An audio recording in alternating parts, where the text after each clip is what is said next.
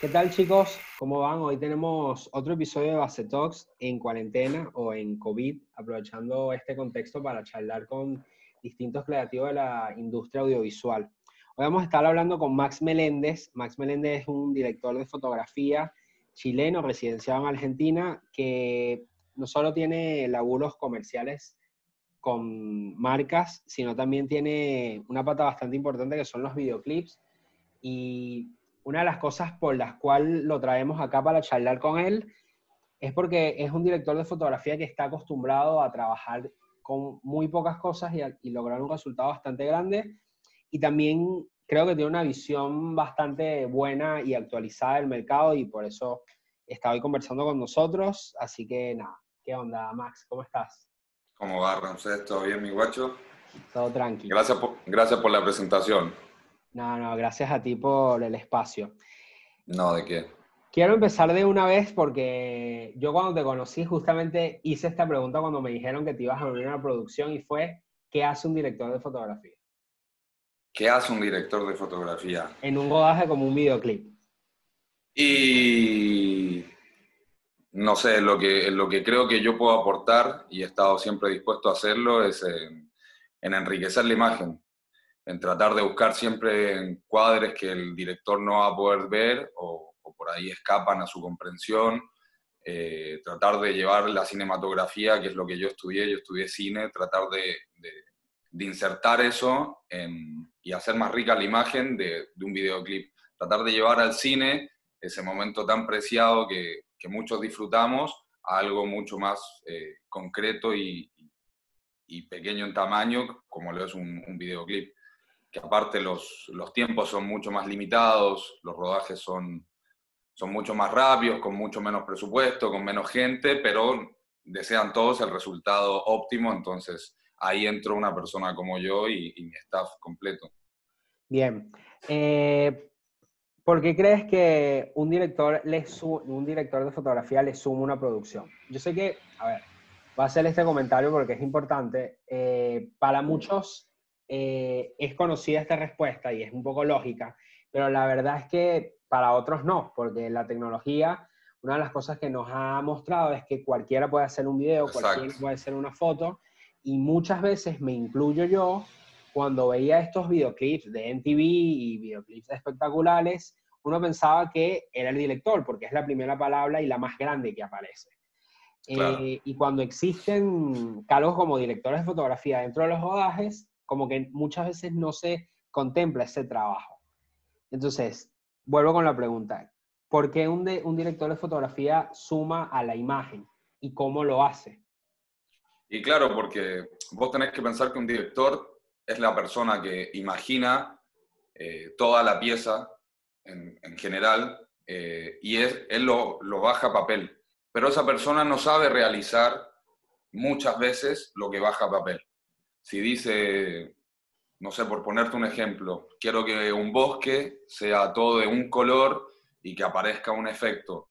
La persona se lo imagina y lo traspasa a como él lo quiere, pero llevarlo a cabo, ahí es donde entra un director de arte un director de fotografía, director, directora, eh, y se empiezan a unir las cabezas de equipo, porque hay muchas cosas de mi área que realmente yo puedo hacer, pero hay un montón que no puedo hacer. Todo lo que es arte, que van de la mano, siempre van de la mano, o por lo menos así me gusta laburar y, y creo que es donde más se obtienen resultados, porque el director piensa todo, como vos bien lo dices, uno ve un video de MTV o de lo que sea, y el director piensa la idea, ¿Cómo se va a llevar a cabo esa idea? Es ahí donde nos necesita y es ahí donde se arma un núcleo de trabajo. Como vos bien decís, antiguamente en el fílmico no existía el, término filmmaker. Y hoy sí. Hoy te puedes comprar una cámara digital y empezás a, a sacarle la rosca a tu propia cámara, a ver cuál es la forma de sacarle el mayor potencial y obviamente puedes grabar un videoclip. Pero creo que la forma más enriquecedora de hacerlo es trayendo a personas que te den otros puntos de vista. Porque un filmmaker así no te va a poder iluminar como un director de, de fotografía. No va a tener un staff o una crew completa para poder realizar locuras, porque los directores piensan locuras. Y por ahí muchos no saben ni cómo realizarlas, ni dónde, ni cuándo, ni, ni nada, ¿viste? Y ahí somos nosotros los que le decimos, mira, esto que estás pensando se hace de esta manera, con estos recursos, con, con estos equipos, y, así se va desglosando. Como, es un trabajo en equipo, la verdad, y por eso, nada, es algo que, que me apasiona y que, que, le tenés que ir sacando el gusto también. Tal cual. Es un, es un arte, ¿viste? No es un pintor agarra una brocha, agarra un óleo, lo que sea, y lo puede hacer.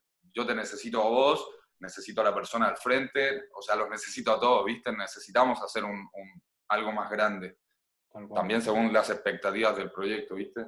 Sí, eso que dices de los implementos que, o sea, que el director muchas veces no sabe qué se necesita para hacer ese, esa idea. Creo que con la llegada de la tecnología, incluso las redes, como avanza todo, ayuda a, también a que muchas de las ideas de los videoclips o producciones surge desde el DF, porque el DF tiene un conocimiento técnico, técnico de la imagen que te dice, no sé, por ejemplo, la grúa está inteligente, que está de moda, ¿viste? Según hubo un DF en algún momento de una producción que dijo, están experimentando con esto, mira cómo esto ayuda y suma la imagen. Exacto. Y eh, por eso, como poner un ejemplo muy gráfico, hasta luces, generar la sombra, cómo esa sombra puede ayudar al relato no. Eh, todo, todo, lo que tenga que ver con la, con la imagen y lo que se ve en cámara. O sea, del lente para adelante, del sensor mismo para adelante, todo lo que, lo que entra en juego, es, exacto. Es la visión del director, pero cómo llevarlo a cabo, no sé, Kendry Lamar. Kendry Lamar tiene un montón de videos con, con el brazo robótico. Y es un brazo que se usaba mucho en, en publicidad, en, en producto. Cómo caen las cosas, no sé, Vichy, la marca de, de cosméticos, tiene, un, tiene un comercial muy bueno, que uno lo ve, claro, son 30 segundos de comercial que mueven el agua, todo uno no sabe cómo lo hacen. Cuando uno ve realmente cómo lo hacen, o sea, hay mucha gente involucrada, cámaras que sacan con, con, muchos frames, este, esta, esta grúa, entonces son cosas técnicas que, bueno, que se necesitan muchas personas como... Tal cual. ¿Han surgido o has estado en proyectos donde la idea del videoclip gile básicamente en torno a tu trabajo como F o al equipo de director de fotografía? Sí, la verdad es uno de los proyectos más lindos que pude grabar acá. Eh, es de una banda, se llama Inda Duo. Eh, es una banda bastante under, rock folclórico. Eh, y nada, cuando me contactaron eh, Pablo Finkelstein y Nicolás Alarcos, que, ya habíamos hablado de él, que ambos conocemos, eh, nada, cuando me habló Finky y Nico, me dijeron que lo que querían era que fuera lo más cinematográfico posible y querían hacer en un bosque algo muy idílico de, de, una representación como de un, un universo paralelo. Y la, para, para crear esto, la única forma era aportar en foto. Y, es eso, ahí empieza, ahí empieza el tire y afloje en producción. ¿Qué es lo que yo necesito para hacer lo que el director quiere y qué es lo que tiene la producción para darme? Y es un poco la introducción que vos, que vos dijiste. ¿Cuántos recursos cuento y tengo para llevar a cabo? Porque nada, nosotros en esta parte del, del mundo, en este continente. Eh, nada, vemos cosas de Estados Unidos, de Europa, y los presupuestos son, pero astronómicamente distintos. Y tenés que pensar que, claro, con ese dinero podemos acceder a cámaras y equipos y un montón de cosas. Pero eso es lo lindo de acá, que acá se prioriza, nada, la creatividad. Tal cual. Eh, como Michel Gondry agarraba un par de lápices y te hacía un, te hacía un video con un par, de lápices de colores, creo que es la forma de hacerlo acá. Dos luces, tres luces, cinco, lo que sea, tratar de dar el mayor esfuerzo con eso. Y aprender a eso, a, optimizar recursos, como, como vos lo dijiste en la introducción.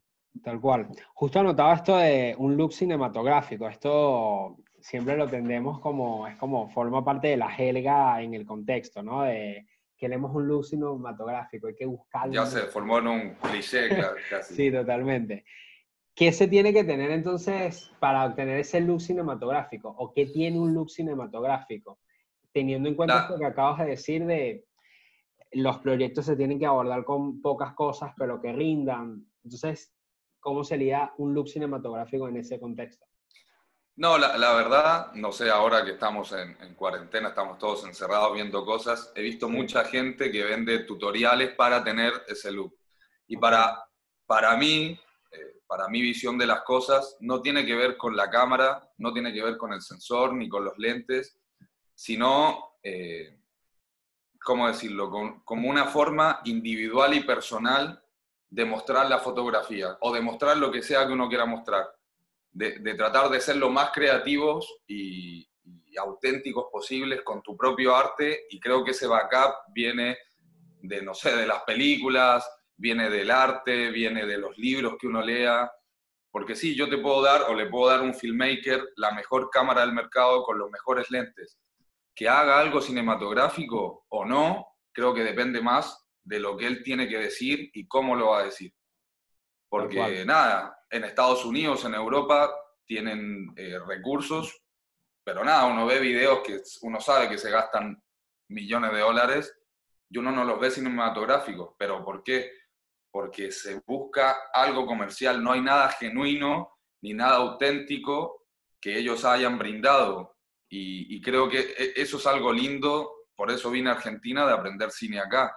De que, ya vamos a hablar de esa parte tuya, pero antes me surgen unas dudas. Entonces, el cinematográfico, el look cinematográfico está relacionado, que tiene una referencia de cine directamente. Y para mí sí, o sea, del cine, del arte, de la pintura, de, de todo lo tributo. Exacto, es como, eh, no sé, nosotros juntos íbamos a hacer un, proyecto y que tú me habías llamado como director de fotografía y la referencia era Hooper. Y Hooper fue uno de los primeros eh, pintores más conocidos, contemporáneos, que trabaja la luz y la sombra. Él trabaja la luz y la cómo entra una entrada de luz por una ventana, cómo pega la luz artificial, eh, y es una representación de la luz a través de la pintura. Que nosotros lo queramos hacer como directores de, cine o directores de fotografía, es ahí el, el, backup que yo tengo de conocerlo como artista y decir, mira, esto me representa a, eh, y ahí vienen todo lo que son las referencias. Y nada, trato siempre de, abordar referencias con, con, el cine, tipo con el cine mismo. Ahí atrás hay un afiche de Hiroshima Munamur, que es un clásico del cine, y hay millones de películas lindas que uno puede ir sacando cosas, música, pintura, libros. No sé, leer es, para nosotros creo que es importantísimo. Un, un director de foto que no lee o que no va a museos o que o que no ve pelis, lo puede hacer. Obviamente, vuelvo a lo mismo, si él siente algo genuino y cree que, lo que está dando es 100% sincero con los demás y para sí mismo, estoy seguro que puede llegar a ese look cinematográfico. Pero ahí es donde la gente puede malentender que piensan que, es un plugin de, After. Eh, y para mí no, es, es, es, es, la construcción de lo que vos estás haciendo. Es como la cereza de, tu trabajo, la guinda de la torta. Pero para tener esa torta tenés que, para mí personalmente, humildemente, tenés que construir todo lo otro. Tal cual. Ese look cinematográfico versus el comercial, que justo decías ahorita de que vemos muchos comerciales eh, que, bueno, tienen una producción tremenda, mucho crew, mucho presupuesto y luce, uno lo ve y dice, mm, esto es publicidad. Eh, ¿cómo es ese versus de, visiones? Si bien esto es una pregunta redundante, pero ¿se puede hacer lucir un producto cinematográficamente? Sí, es una pregunta Obvio que sí. Obvio que sí. en realidad el mercado te pide otras cosas, muchas veces. Ahí va. Entonces, eh, ¿cómo tú como DF y con tu trabajo, porque también grabas un videoclip de un presupuesto de 200 dólares, al día siguiente 2 millones de dólares, por ponerle, y estás en una producción donde tienes 150 personas. ¿Cómo es ese versus desde tu trabajo? Y creo que, es encontrar el punto medio siempre entre lo que quiere la producción y los recursos que tiene la producción y también vos como, como director de fotografía, qué quieres dar o qué quieres hacer sentir a través de la foto, porque la verdad es, es es un sentimiento. Hay mucha gente que no sabe lo que es la dirección de fotos. Mi abuela, no sé, personas que no están en el medio, que son personas que se dedican a otras cosas y me dicen, che, ¿a qué te dedicas vos realmente? Y ahí es donde uno dice, eh, la sinceridad de tu trabajo versus lo comercial. A mí me han llegado muchos proyectos, la gran mayoría, que me dicen, tenemos esto y necesitamos esto. Y ahí está el punto medio que yo digo, bueno, esto es lo que yo quiero hacer también. Entonces déjame aportar eh, en base a lo, que, a lo que yo veo que me necesitas. Claro. Porque bueno, si vamos a hacer algo, no sé, el último video que hice fue, antes de toda la cuarentena, fue una marca de, autos y es un presupuesto enorme con una marca grande de autos. Eh, pero ahí también hay detalles que uno puede hacer, los claroscuros y cosas, y uno va, obviamente en todas las reuniones de, de preproducción, uno va dando las ideas y, y por algo te están contratando. Eh, tienen confianza en vos y van tomando todo esto que uno les va diciendo y se va armando algo, se, va, se van hilando y articulando algo que llega a una calidad no comercial, sino cinematográfica. Porque volvemos a lo mismo, o sea, hay muchas, muchas, muchas, muchas cosas grabadas que uno las ve y dice, sí, eso es algo comercial, y hay muchas otras que uno dice, claro, esto es, esto es cine, que lo están haciendo ahora con las series. Están buscando directores de cine para hacer series y están buscando directores de fotografía para lo mismo. ¿Para qué? Para que la gente pueda ver no una película, pero una serie con un look cinematográfico. Y ahí hay un montón. Tal cual. Justo el, eso que dices de los directores de fotografía, creo que eso, si bien siempre estaba en la industria del videoclip, porque la, industria del videoclip, bueno, nace más antes de los 80, pero nace primero en Estados Unidos, porque bueno, todo este tema que ya sabemos. Y en Latinoamérica, como que de a poco, y sobre todo ahora que empieza a crecer la industria de los videoclips y de las producciones, los DF se empiezan a sumar. Y acá donde estamos, en Argentina, toda esta movida, ahora los DF son como estrellas. Eh, entonces, como que a lo que voy con esto es, obviamente ya sabemos por qué hace falta un DF, pues vamos a estar viendo videos mientras estemos hablando, pero acabas de decir algo clave, que es que empiezan los DFs a sumar a la imagen. Entonces, tú como DF, que ya tienes varios videoclips y buenos videoclips, ¿cómo veías a la industria del videoclip y decías, él está luciendo mal, tiene que lucir así. No, la, verdad, entre colegas, eh, nada, creo que, no está bueno eh, minorizar el trabajo de nadie, pero sí está bueno reconocer eh, en qué uno puede aportar, saber cuáles son mis virtudes y cuáles son las cosas que yo realmente puedo aportar para este look cinematográfico. Eso que decís que, que nada, hoy por hoy los DF son un poco estrella.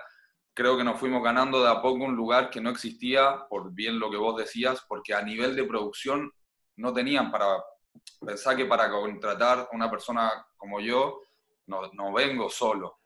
O sea, detrás mío, a la par, mis compañeros, mi crew, somos mínimo, mínimo cuatro personas más y así.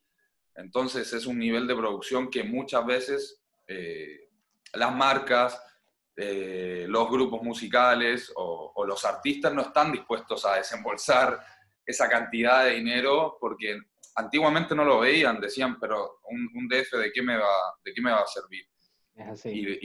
Y, lo bueno es que nada, que, que, la industria se fue acomodando y fue diciendo, realmente me necesitas, si querés, si me estás pasando de referencia una peli o si me estás pasando algo de afuera para llegar a eso, necesitamos a esa, persona porque es el técnico más capacitado dentro de eso. El director de fotografía es el técnico que se encarga de las cámaras, absolutamente todo lo que tenga que ver con cámaras y absolutamente todo lo que tenga que ver con luces. Dentro de las luces está hasta la toma de luz, de dónde uno saca y se alimenta de luz, o sea, de las cosas más mínimas hasta, hasta lo último. Y bueno, dentro de esa conformación de, de, equipos de trabajo es donde salen estas ideas y esta, esta visión de que somos estrellas o no, pero... Sí, sí. Está bueno también porque la, o sea, muchas veces también la industria te da ropa, eh, pero a veces también te da como estas cosas, ¿no? Que de hecho, eh, hablamos del, del, videoclip antes de comenzar esto, en Estados Unidos justamente a la industria está ya está a esta época y a este siglo tan avanzado, uno justo a traer referencias de ese mercado, ya como que dices, bueno, pero ¿con quién Kendrick Lamar hace los videos? Investiga, entonces ves los créditos, 50 personas. Uh, ya el artista y ya el mercado dice como que, ah, ok, yo necesito a tantas personas para hacer algo así. Entonces empieza a ver como una valoración por el, no solo por el, el DF, sino por el director de arte, el vestualista, el electricista, el colorista, un montón de, de, gente. Entonces está bueno hablar de eso. Justo esto de la... No, perdón. Que la gente entienda que, que, todo lo que ven y todo lo, lo que por ahí les gusta, eh, nadie se queda mirando los créditos. Es algo que yo hago en el cine, yo me, me quedo sentado mirando hasta el final. Eh, y es una construcción de muchas personas y cada persona tiene algo que decir, tiene algo que aportar y esas personas tienen la verdad educación a través de esto. Han estudiado arte, han estudiado, hasta la persona que te enchufa algo estudió electricidad, o sea, toda persona se capacitó para estar en ese puesto de laburo, por ende para mí eh, y lo, lo, que está en mi staff y en mi crew y al lado también, tenemos que escucharnos entre nosotros, tipo, hay que respetar un director de arte o una directora de arte, lo mismo, eh, nada, a, todo nivel, porque vamos sumando piramidalmente, vamos haciendo algo en, en pos de un producto mejor. Y es eso, como vos bien lo decís, ves algo de Estados Unidos y si te quedas a mirar los créditos, son más de 100 personas, fácil, fácil. Y gente capacitada, gente muy capacitada. Sí, sí, se, se, va complicando y se va... Cada vez las generaciones van saliendo más preparadas. Es como no, ahora un niño de 13 años te agarra una cámara y te da vuelta. Tal cual. una recomendación... Ajá. Eh, ah, no, una pequeña recomendación. Hay un documental que se llama eh, De Cameraman, que es la historia de un DF y cómo se hizo DF. Eh, nada, después si querés te paso el link, pero está bueno para la persona que quiera ser director de fotografía y por ahí no entienda muy bien eh, a qué nos dedicamos o qué hacemos o en qué podemos aportar algún relato cinematográfico o, lo que sea, bueno, ahí está bueno porque van a entender un mundo de alguien que viene del fílmico y del fílmico se pasó al digital. Qué loco. Está buenísimo. Ya es la segunda persona dentro de este siglo que recomienda ese libro. ¿Qué hay en ese libro? O sea, ya lo acabas de decir, pero personalmente para ti, en tu jornada, en tu proceso, ¿cómo te ayudó? Eh, no, la verdad, personalmente, eh, a mí me sirvió mucho eh, ver muchas pelis. Soy, me, considero cinéfilo y vi mucho, mucho cine. Me senté, pasé horas, días viendo, viendo pelis desde los clásicos, todo lo que llegaba a mis manos lo empecé a ver, a, alimentarme, como vos bien lo decís, empezamos a ver en los, en los 90, en los 2000 un montón de videoclips y ahí uno va haciendo más o menos una idea para dónde quiere ir o lo que uno cree llegar o es capaz de hacer. Porque bueno, volvemos a lo mismo, sí. Yo puedo mirar a, Fincher, puedo mirar a Bresson, puedo mirar a, un montón de gente. De ahí a que los niveles de producción de esta parte del continente estén dispuestos a darme esos recursos para hacerlo, bueno, ese juego, ese lindo juego de, de tener y no tener, te lleva a la creatividad. Y, y eso está bueno. Ahí es, es donde empieza el juego a decir, bueno, ¿qué podemos ver? ¿Qué podemos hacer? con los recursos que tenemos. Y ahí es donde empieza algo nuevo y creo que es la nueva movida sudamericana del arte, que vos le hiciste una entrevista a una compatriota chilena, a Zebra, que ya viene con un movimiento chileno, yo me fui de Chile, pero ya viene con un movimiento de eso, estamos, se está poniendo nuestra propia impronta en el arte, ya sea en la música, ya sea en el trap, ya sea en el reggaetón, ya sea en lo audiovisual, en la fotografía. Y eso es algo que por lo menos yo me siento muy orgulloso y que es algo enriquecedor que nosotros estamos creando nuestra propia estampa sudamericana. Nosotros lo hacemos así. Estados Unidos lo hace así, Europa lo hace así, nosotros lo hacemos acá. hemos ganado, nada, Chile ahora ganó hace poco el, eh, el primer Oscar. Bueno, habíamos tenido un Oscar por animación, pero ahora tenemos el primer Oscar por una, un largometraje. Exacto, entonces como, bueno, Argentina ya tiene dos. Tremendo. Qué bueno que digas eso porque justamente el, este ciclo empezó con, con unos directores de, videoclips de acá que justamente están ayudando a crear la identidad del, del movimiento trap de Argentina. Exacto. Y para mí la importancia de algo de que sale de un nicho es como porque lo puedes ver, o sea, lo, lo puedes hacer como un poquito tangible, pero eso se transmuta a eso que acabas de decir de eh, el cine y de todo lo que está pasando y que cada vez ya se tiene un poco más identificado de cómo luce algo que viene de Latinoamérica. Entonces, como que, que eso suceda es como, es tremendo. Te quería preguntar de cómo, hace unos minutos decías de, de cómo se busca trabajo y todo esto de la, del director de fotografía, claro. Y eh, yo he notado que los directores de fotografía siempre están como... Los directores de fotografía incluso los directores eh, que son un poco más rígidos, que tienen como una educación mucho más formal o directores que vienen de cine, eh, a no estar tanto en las redes sociales, ¿no? Es como que hay un tema ahí de tengo mi Vimeo, pero no tengo una página web, o tengo una página web, no tengo mi Vimeo, o tengo Instagram y no tengo otras cosas, o estoy representado por alguien, o sigo buscando trabajo enviando mi portafolio. Y lo cierto, que esto lo hemos hablado un montón de veces, es que tiene que haber un equilibrio, porque también hay como una realidad de, de Internet y de hay que trabajar. Y de las redes, claro. Y exacto, y de que si yo sé y tengo mi confianza en mi trabajo, lo tienen que ver para que me puedan llamar. ¿Cómo llevas tú eso y cómo ves eso también? Porque sé que también él es, como te conozco, me voy a atrever a decirte que él es terco. Sí, sí, la verdad. te lo banco y te he ido atendiendo con el tiempo, pero también sé que él es muy consciente de que, bueno, no puedo ser tan terco tampoco porque pierdo en algún punto. No, re perdés. O sea, eso es algo que, que cuando te conocí lo valoré mucho, que, que, vos mismo me dijiste, che, me gusta tu trabajo, pero no sabes exponerte. Porque claro, uno va a la universidad o uno aprende este rubro y no te enseñan a venderte. Realmente te sueltan así, tipo, ahora ve a hacer lo tuyo. No es como un ingeniero comercial que por ahí ya, si sos bueno, tenés buenas notas, ya antes de salir medianamente una empresa, acá no existen empresas. Y eso es algo que, que creo que la pandemia eh, podría ayudar a, la industria a unirnos y unificarnos. Ahora se está haciendo un, gremio acá de, directores, porque claro, el director, que no, es mi caso como director de foto, pero el director crea algo, da una idea, no sé qué, lo grabamos, pero ¿dónde, dónde es redituable para él más que una sola vez?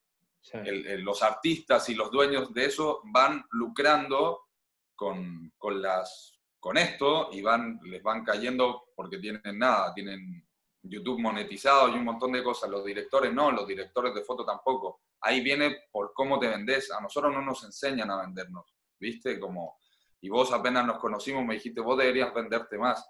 Y claro, es algo que, que uno piensa que, que basta con tu talento, entre comillas, o con tu esfuerzo, o, o con la transparencia de tu laburo, y no, no es así. Vos tenés que que mostrarte, vos tenés que venderte. Eh, nada, antiguamente la mayoría de los, de los directores tenían a su DF de cabecera y a la par fueron haciendo un camino y, se fueron complementando. Hoy por hoy no. Hoy laburo con vos, mañana laburo con el otro y, y dónde nos mostramos y qué hacemos. Y es realmente como vos lo decís, hay que incentivar las redes, hay que incentivar Instagram, conocer gente, no tener miedo a mostrar tu laburo y que por ahí a alguien no le guste, que eso está buenísimo, que te digan, che, no me gusta. Bueno, pero ¿por qué no te gusta? Por tal y tal motivo. Bueno, eso lo tomás, eso de una lo agregás a lo tuyo.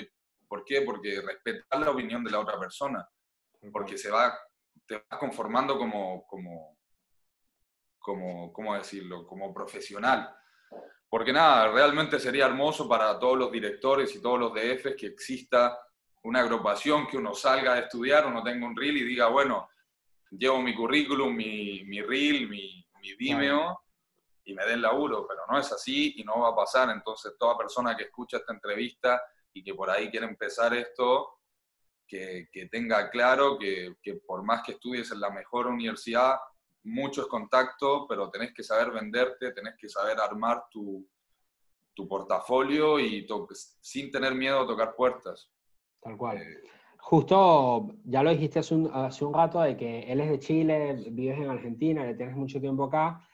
Y más allá de como esto de, bueno, es el inmigrante, qué sé yo, eh, en, en, lo audiovisual a veces mucho no tiene que ver, o en lo creativo, la nacionalidad, sino más bien como que la nacionalidad y como uno percibe las cosas se nota mucho en cómo haces tu arte. ¿ok? Exacto. Eh, entonces, para mí la inmigración es creativa, es visual la inmigración. ¿Cómo, hiciste, ¿Cómo fuiste tú haciendo esa inmigración creativa, por ponerle un nombre, justo con esto de leer el mercado, eh, leer clientes, de leer directores, justo cuando estabas recién llegado? Y eh, nada, también un poco el portafolio, a quién se lo muestro, a quién no, a quién le pido una opinión, a quién le trabajo gratis etcétera? Y es una pregunta bastante amplia. Eh, yo la verdad estoy hace nueve años acá y cuando escuché tu entrevista con, con Zebra, somos dos personas que vienen del mismo coterráneos, pero con una historia de vida totalmente distinta porque en, en, un país como Chile no se dan las oportunidades que se dan acá. Acá tienen, nada, está la UBA, está la Universidad de La Plata, te vas a Córdoba. Eh, yo tuve la, la, posibilidad de estudiar en la FUC es una de las mejores universidades del cine acá, eh, pero lo pude hacer trabajando, tipo, tenía que trabajar para estudiar y fue bastante matador, la verdad, pero a la vez enriquecedor. Y, ahí lo que vos decís, de ahí yo traje cosas de Chile que no me había dado cuenta. Que, que, cuando tenés que poner a cabo tu creatividad o cómo, cómo funciona tu cerebro, ahí te das cuenta, claro, mi cerebro viene viene de otra sociedad, viene de otra realidad. Yo escuché folclore, escuché otra música. En Chile, ponerle, se escucha mucho más reggaetón que acá. Ahora es un boom, pero no sé, nosotros escuchamos reggaetón desde el inicio del reggaetón, casi como si fuéramos centroamericanos. Somos chilenos. O sea, y ahí es donde uno tiene un, backup de información que cuando tenés que ponerlo a cabo en lo más creativo, eh, no te das ni cuenta y estás poniendo pequeños detalles de todo lo que, lo que vos sos y, y de tu patria, la verdad.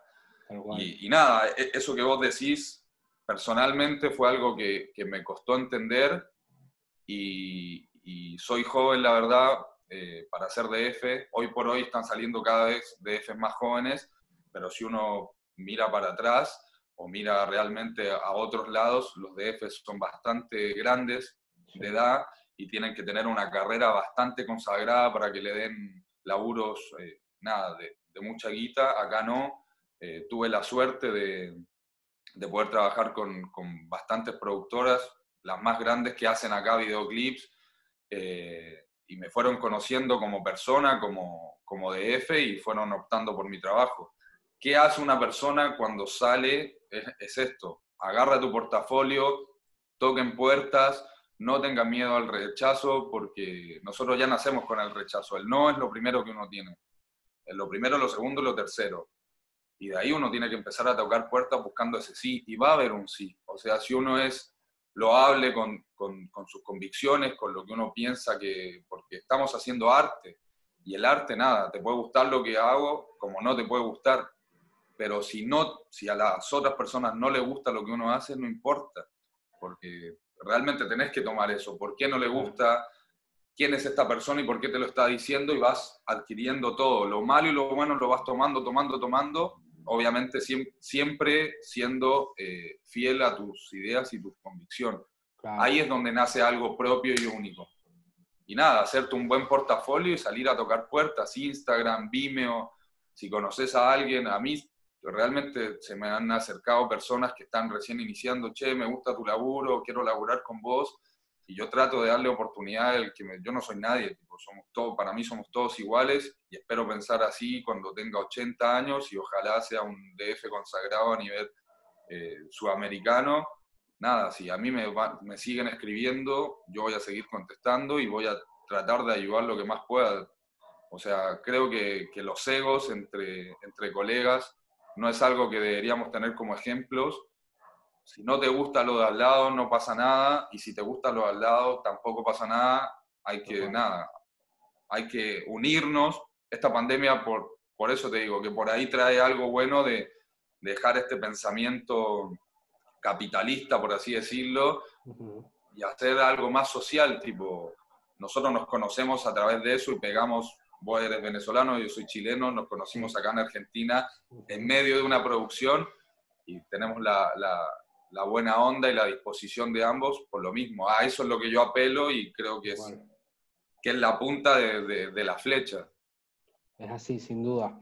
¿Cuál es tu, cuál ha sido tu, ahora que dices que nos conocimos en un rodaje, hemos tenido varios por suerte y fui aprendiendo de lo que es, eh, hace un DEF y por qué tiene valor. Eh, pero creo que el, último que hicimos juntos fue el de, el de Camila con Woz, que fue bastante grande eh, y que bueno, eh, era bastante grande, las luces, todo, qué sé yo. ¿Cuál ha sido tu videoclip eh, retador? Porque sé que es más que te ha puesto como en situaciones densas de creatividad. Desde el abordaje, o sea, no en, en, rodaje, porque sé que en rodaje todo siempre se descontrola, pero desde que te propusieron el, el proyecto y dijiste, bueno, esto hay que ponerse. Mira, si te soy totalmente sincero, eh, creo que el proyecto que no se pudo hacer, que íbamos a hacer juntos, era uno de los primeros proyectos que medianamente eh, no me pone en jaque, tampoco me preocupa, pero sí activó mucho mi, mi, creatividad. Por esto que decíamos, o sea, que la referencia venga de un pintor como Hooper es algo que, que uno dice, wow, primera vez que un director me está pidiendo algo y, ahí está el tema. Mi portafolio tiene mucho comercial, tiene mucha cumbia, tiene mucho reggaetón, tiene mucho trap y muchas veces uno trata como DF de, de darle algo al director, pero de ahí vienen un montón de cosas como la opinión del artista, la opinión del cliente, si es una marca.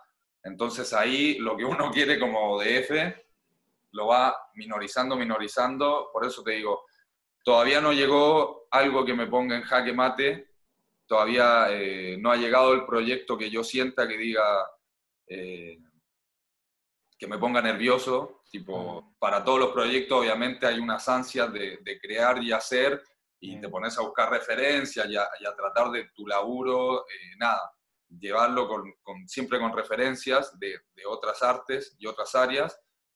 Pero creo que es eso, creo que, no sé, si me cayera un, proyecto en fílmico, eh, que solo lo pude ver en la universidad, pero solamente yo hago fotografía todo en 35. Ahí creo que estaría entrando en este mood de, bueno, eh, como un reto, ¿me entendés? Tal cual. Porque, porque nada, tenés que pensar que para mí, hoy por hoy, prenderlo dos luces o prender 40 luces, para mí es lo mismo. Son niveles de producción y necesito más personas o menos pero ya hay cierto tipo de cosas técnicas como pasarse al fílmico o, o nada, eh, proyectos que a mí por lo menos todavía no me llegan, que uno los vea y diga, wow, claro, lo que me estás pidiendo es, es un montón. Tipo, bueno, estrellemos 20 autos y que cuando los autos choquen salten dinamitas de colores, dale, lo hacemos, pero bueno, estoy esperando eh, que me caiga un proyecto así. Eh, pero nada, es eso, creo que... Es así. Pronto vamos a hacer ese video, así que ahí, sí, ojalá. lo vas a tener. ojalá, ojalá. Lindo proyecto, la verdad. Sí, sí, sí. Eh, ¿Cómo abordas un videoclip hoy en día? O sea, no un videoclip, sino un proyecto que te llega, ya que tienes varios años ya en el juego, todo, con el equipo, etcétera. ¿Cómo abordas? ¿Cómo es el tu proceso en este momento diferente a hace hasta dos años, para no hacerla tan larga? Eh, no, creo que siempre los proyectos los abordé igual. Eh, me llegan, los escucho, de ahí inmediatamente lo que siempre hago es buscar referencias de todo tipo. Eh, ¿Dónde buscas referencias? No, en el cine. Siempre me baso en el cine y siempre... cine, videoclips, pinturas también. O sea, si, tiene, si, si lo puedo llevar a la construcción de, la, de, de, algo pictórico, eh, pero no, el cine es, para mí mi mayor inspiración, estoy totalmente enamorado del cine y creo que la mejor forma de abordar para mí que me resulta un proyecto es tratar de llevarlo ahí y tratar de darle a la persona que me trae el proyecto la, nada, la tranquilidad a través de, del ejemplo. Vos querés conseguir esto, yo te estoy mostrando esto. Si bien los niveles de producción, volvemos a lo mismo, son totalmente distintos, exactamente cómo yo pretendo hacer esto con, con, los recursos que tú me estás dando. Y ahí es donde se va, se va formando algo. Pero no, creo que, que las personas que, que, se dedican al arte tienen que estar abiertas a eso, a todo tipo de arte, eh, ilustraciones, ir a museos, eh, nada, abrir sus mentes a todo lo que venga y no limitarse absolutamente nada. También convivir y ser amigo de otros artistas, porque eso creo que es una de las cosas más enriquecedoras, que no te das cuenta, te puedes juntar y, tomarte una cerveza, cenar, comer algo, y vas hablando y vas escuchando cosas y te van proponiendo cosas, llegas a tu casa, las buscas, no las habías visto, y cuando te llega un proyecto te das cuenta que quizás lo que hablaste con otra persona en este, en este momento te está sirviendo.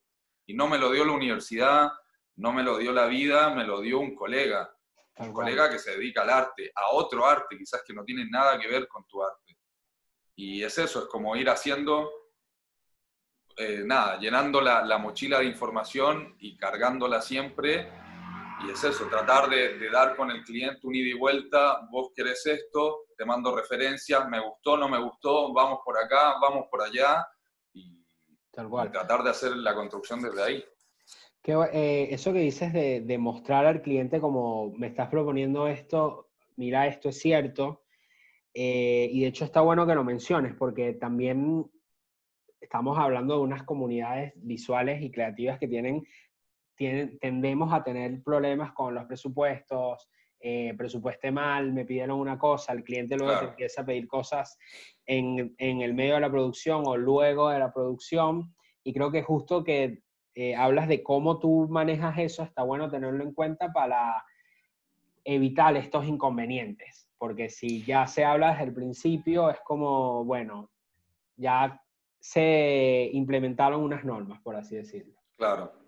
Eh, creo que, hay que pensar como, como DFs, siempre en el margen de error. Es un trabajo que, que nada, a mí me llaman mucho también y creo que la, la gente lo agradece, que soy bueno resolviendo problemas, porque realmente vos te sentás a pensar en la preproducción, que para mí es un paso muy importante, tratar de llegar al rodaje con, con todas las preguntas que te formulaste en pre, ya totalmente resueltas. ¿Cómo pasa esto? ¿A qué hora? ¿Dónde y cuándo?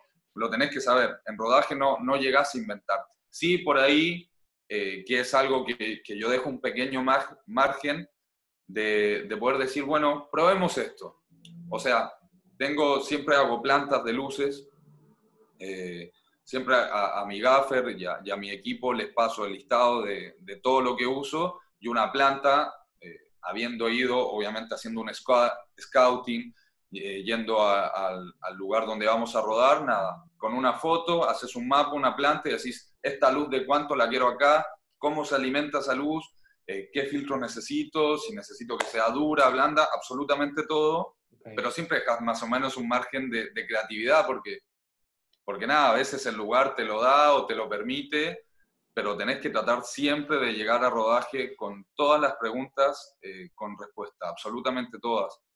Y tratar de tener siempre eh, una respuesta a los problemas, porque los problemas son los que, los que pueden parar un rodaje o pueden dificultar que vos hagas tu, tu, tu laburo bien y en forma. Porque nada, hay, un reloj en los rodajes que lo tenemos encima, que es, nada, la locación la tenemos por 12 horas. Vos en 12 horas tenés que hacer todo. Y son muchas puestas, son muchos cambios, eh, hay mucho equipo, equipo pesado, equipo muy frágil, equipo muy caro.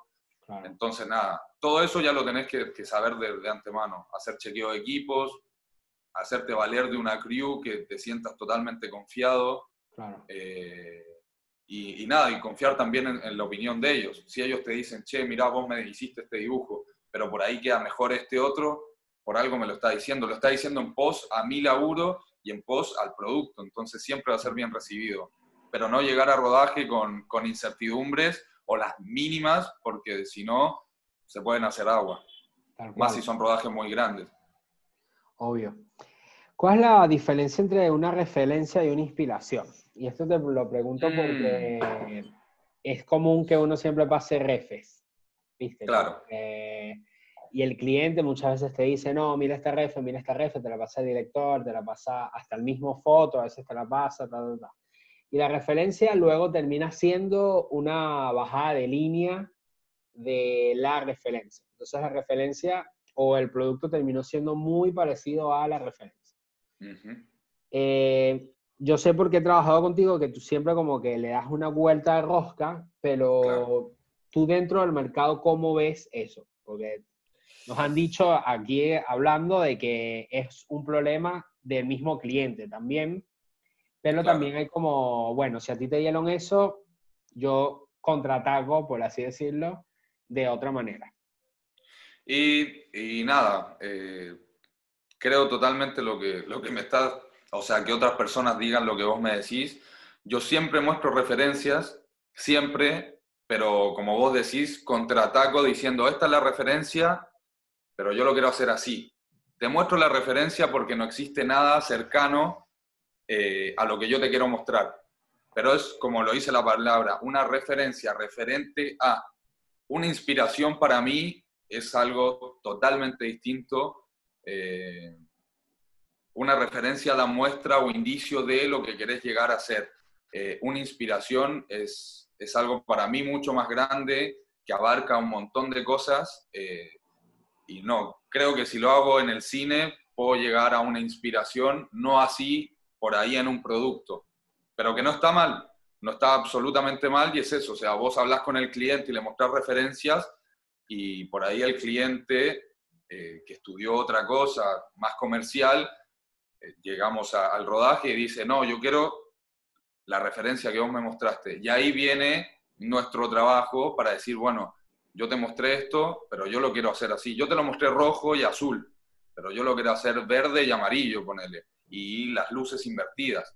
Y ahí la persona dice, ah, claro, no está imitando, porque sí es muy fácil copiar el trabajo de otros y que mismo escuché que Zebra decía, al principio me molestaba, dijo Zebra, de que, claro, a, a, mí me pasa eso, tipo, yo las muestro como referencia, pero lo que más quiero es invertir eso. Lo que más quiero es que llevarlo lo más lejos de la referencia, pero en sí se tiene que parecer algo, porque si no el cliente nunca va a aceptar, pero tenés, tenés que ser sincero, vuelvo a lo mismo de la sinceridad, tenés que ser sincero con lo que entregás, con la capacidad que tenés de crear y de que, de que nada, si querés copiar a alguien, no vas a tener una impronta y, y la verdad nadie va a usar después tu trabajo como, como inspiración. Tal cual. Creo que uno se tiene que inspirar en el laburo propio y en el de los demás para hacer cosas originales y propias y ser sincero. Sí, tal cual. También porque si no, eh, quedas como que luego, viste que creo que nos pasa a todos también de que por ahí haces laburos justamente de clientes o más corporativos, de que uno ya sabe de entrada que no te va a quedar ese contenido para mostrarlo. No te va a quedar para el famoso director cuts o no te va a quedar para portafolio. pasa eh, mucho. Entonces, como que creo que buscar esta impronta tiene que ser como una obligación si lo que queremos es que la mayoría de nuestro trabajo nos sirva, porque si no también se vuelve en un punto de, comercial. Tal cual, que igual de, eh, creo que también es válido porque al final también somos comunicadores. Entonces, eh, por ahí un cliente necesita realmente un plano muy comercial y tú solo lo iluminas. Y, bueno, y pasa mucho. comunicación, claro. ¿Cómo llevas eso internamente? Porque sé que el descarte es muy fácil de hacer. Esto no me gusta, esto no va al portafolio pero internamente uno se queda como con la puta madre, estuve un mes filmando un comercial y solo me, llevé solo me llevé dinero y bueno. Pero creo que uno tiene que encontrar, encontrar siempre el punto medio, como me pasa mucho que, que al principio de mi carrera empecé a hacer videoclip de reggaetón y de, de, trap y de cumbia, de cumbia sobre todo. Hernán en la Champions League, tipo cosas de cumbia de acá.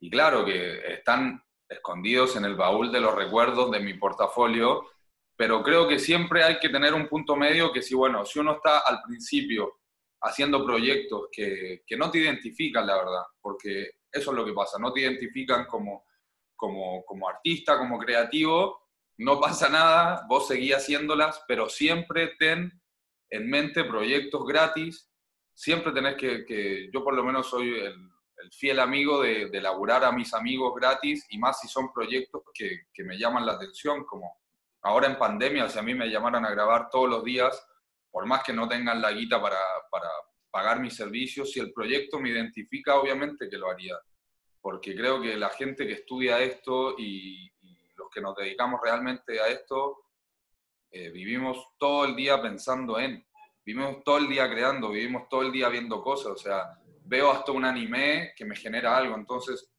si nosotros estamos viviendo y latiendo el arte día a día, también tenemos que comer, obviamente, pero siempre hay un punto medio y es eso, buscar el punto medio, tratar de no frustrarte, tratar de seguir adelante, seguir luchando, ser persistente, que alguien algún día te va a dar una oportunidad.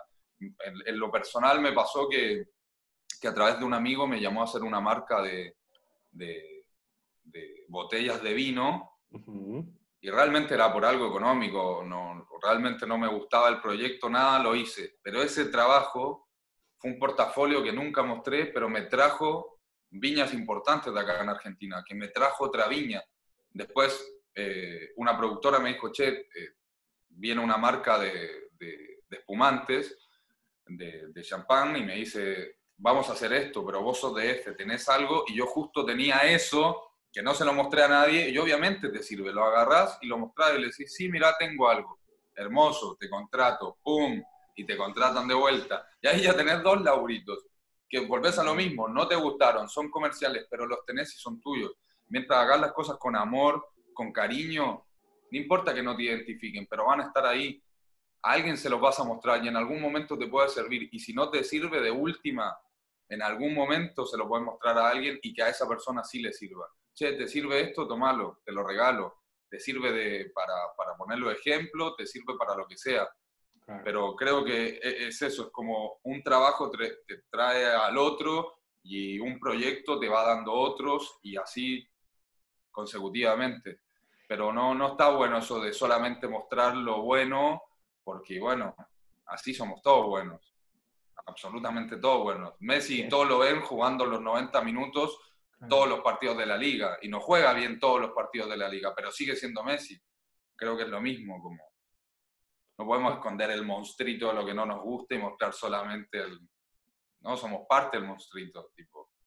soy el monstruito. Qué bueno todo lo que acabas de decir y me, me, quedo con eso último que dijiste. Eh, ¿Por qué crees que es necesario mostrar eso? O sea, tipo, no solo mostrar lo bueno, sino también mostrar el, el, progreso, el proceso. Exacto, exacto, porque es un proceso, vos mismo lo estás diciendo, es un proceso tuyo interno. Yo nunca había hecho producto de, de, de, botellas, la primera vez, pero me dieron la oportunidad y demostré que pude. Eso me dio un producto, que es un producto que, claro, poner una mano sirviendo y como cae, por ahí no me sirve para mi reel, pero eso es mi trabajo y detrás de eso viene todo lo que yo vengo haciendo para llegar a, para todo lo que me inmigré, todo lo que me banqué acá, me pagué la educación, tipo todo, todo tu backup de todas tus emociones se ve canalizado en algo. Y si uno solamente muestra lo lindo,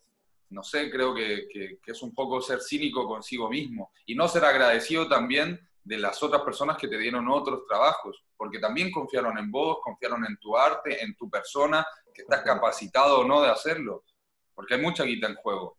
El último laburo este que te conté del que hice en febrero de, de una marca de autos muy importante, eh, yo nunca había hecho auto y le mostré mi portafolio completo, que nunca había hecho producto de auto, que es algo muy difícil porque eh, tiene mucho relieve y, y se ven las incidencias de luces vos a un auto le tirás una luz directa y se ve el farol, entonces vos tenés que esconder todo y es un proceso mucho más largo con mucha más gente. Y esta productora me dio, me dio el aval y me dio la oportunidad. Entonces ahí es donde entra lo que yo te digo, ser sincero, ser sincero con lo que uno hace, ser sincero con las personas que te contratan. Yo le dije, yo nunca he hecho esto, pero estoy totalmente dispuesto y sé que lo puedo hacer. Y así fue. Y esas personas después me agradecieron, tipo con abrazos, tipo, obvio que lo pudiste hacer y nos quedó hermoso y hicimos un producto enorme con quizás no tantos recursos como uno ve una publicidad de autos, que se gastan millones de millones lo hicimos quizás con la mitad, con un millón lo podemos hacer, pero bueno, se, logró algo. Tal cual, tal cual. Qué bueno eso que, dices y muy nutritivo, la verdad. ¿Cómo llevas acá en, estas conversaciones hay temas recurrentes que, tocamos porque, bueno, son también insights y realidades del entorno. Uno de esos es el ser freelance. La mayoría del entorno es freelance, incluso en la industria audiovisual y creativa, sobre todo, eh, tú puedes trabajar con empresas grandes y sigue siendo freelance. Eh, entonces, como que, pero el ser freelance se lleva como, como un peso, ¿viste? Muchas veces se toma como, como si fuera una sobrevivencia. ¿Por qué crees que pasa eso? Y pasa por eso, porque sos freelance y el, los gobiernos, sobre todo en esta parte del mundo, no se hacen cargo de vos. O sea, no se hacen cargo de que, de que yo no soy un trabajador esporádico, yo no soy un freelance, porque yo vengo laburando, como todas las personas que nos dedicamos a esto, eh, fehacientemente y con hincapié todos los meses, día a día. Lo puedan ver o no lo puedan ver, para eso uno tiene un, reel o tiene un, currículum para demostrarlo. Pero obvio, nosotros vivimos con frustraciones, nosotros vivimos con, con miedos, vivimos con incertidumbre, che, me sigo dedicando a esto, porque realmente el, el cine y lo audiovisual y la publicidad va a seguir con o sin vos.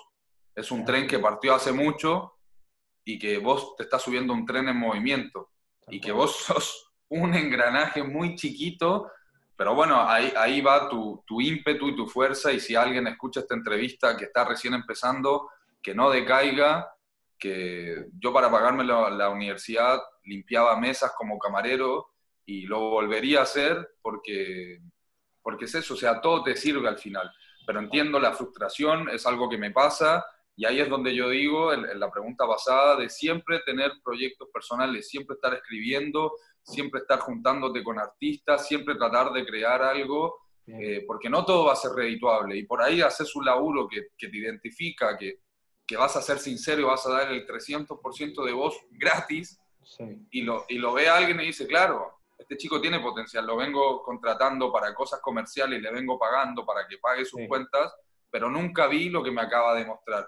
Y lo mostraste por qué, porque fuiste sincero contigo mismo, pero el freelance es, es algo tortuoso y nada, yo apelo y espero que, que nada, que los directores y también los técnicos, más allá de acá de, de, los gremios tipo el SICA, eh, que nos cuidemos entre nosotros y que el Estado nos empiece a cuidar un poco más porque realmente nosotros deberíamos tener una subvención del Estado, nosotros deberíamos tener obra social propia y somos seres humanos que trabajamos y muchas de las cosas que, que, la mayoría de la gente consume, nosotros hacemos eh, esta forma de consumo. Nosotros creamos todo lo audiovisual para este consumo, pero nosotros quedamos totalmente aislados de cualquier ayuda o, cualquier pensamiento social. Eh, jubilación, no sé, todo, todo ese mundo administrativo. y bueno, es eso, tenemos que, juntarnos y, pelear todos para el mismo lado, creo. Darnos laburo entre nosotros también. Si a mí me sobra un laburo, soy de darle a, mis amigos de, de tirarles un laburo y ellos también a mí, entonces como eso. Si hoy me sobra el laburo, te puedo dar un poco a vos y a mañana cuando a vos te sobre, le das un poco a él y es, una cadena de favores. Es así, tremendo eso que dices y, y comparto un montón. Bueno, amigos, ya estamos terminando esta charla. La verdad ha sido bastante nutritiva y creo que va, a sumar bastante a todas estas conversaciones que estamos teniendo. Hablabas de la frustración, justo por el tema que empezamos a hablar de eso, pero que la frustración es creativa, es a veces hasta con la misma industria, eh, un montón de cosas. ¿Cómo la llevas en esos diferentes niveles? O sea, ¿cómo, ¿qué herramientas utilizas? Eh, ¿Cómo lo llevas? Eh, nada, hay un escritor muy famoso, Bukowski, Charles Bukowski, que él era alcohólico, ¿viste? Su primer libro se llama Cartero, si no lo leíste, léetelo, un hermoso libro. Y, nada, ¿por qué, te digo esto como referencia? Porque era una persona que se hizo famoso de viejo y hoy a nivel mundial es uno de los escritores contemporáneos. Eh, nada, más que, tiene una identidad propia, ¿por Porque él nunca tuvo miedo a hacer, él solo escribía sin pensar que fuera redituable y alcanzó al final de su vida la fama. Es eso, tipo, ¿qué es lo que buscamos? ¿Buscás fama? ¿Tenés que ser artista o tenés que hacer otra cosa? ¿Buscás dinero? Puedes estudiar de vuelta o cambiarte. O sea, las personas que se dedican a esto tienen que entender que van a pasar hambre, que van a pasar frustraciones, pero tienen que, al igual que Bukowski, las frustraciones los llevaba a mostrar la parte más íntima y, más creativa. Creo que es eso. Cuando se sientan mal, cuando, cuando lo esté afectando algo, levantarse la cama, eh, limpiarse las lágrimas y saber que hay un montón, un montón de personas que están igual que ustedes, que no, no nos conocemos, pero que están igual y tratar de eso, de buscar a esa gente y hacer procesos creativos entre todos. Y si no podés entre más gente, hacerlo solo. Si tenés una cámara, sal a sacar fotos, muestra tu realidad o lo que te identifica, pero vuelvo a lo mismo, tenés que tratar de siempre buscar lo más auténtico de vos. Eh, yo ahora en pandemia, nada, como todos la hemos pasado mal, aparte de ser director de foto, también creo ser director y lo quiero demostrar con una peli, estoy haciendo esto, estoy escribiendo mi ópera prima y ese es mi consejo, tipo, si, si escuchás esto, esta entrevista y te sentís mal, agarra fuerzas de flaqueza y trata de demostrar lo que tenés para demostrar, ya sea con fotos, ya sea pintando, ya sea cantando, eh, pero eso, nútrete de otras personas, nútrete de cosas buenas, mira muchas pelis, lee muchos libros, aunque sea vea museos online, si no puedes ir al, al Pompidou, al Louvre o cual que sea, pero es eso. Y sobre todo juntarte con, con gente del mismo ambiente que te sume, porque somos todos lo mismo y estamos en la misma como. Tal cual. Pero Forza Italia, hay que, hay que entre todos darnos fuerza y, es así. y tirar para adelante. Es así, amigo. Bueno, gracias por este espacio, por el tiempo. Eh, no, a vos. Y nada, esperemos que nos, nos volvamos a encontrar justo en un próximo rodaje a todos los que están viendo, eh, esperemos que la conversación les haya sido útil. Vamos a seguir conversando con personas de todo el entorno creativo y aprovechando esta contextualidad sanitaria para quitarles un poco de su tiempo. Así que nada, nos seguimos escuchando.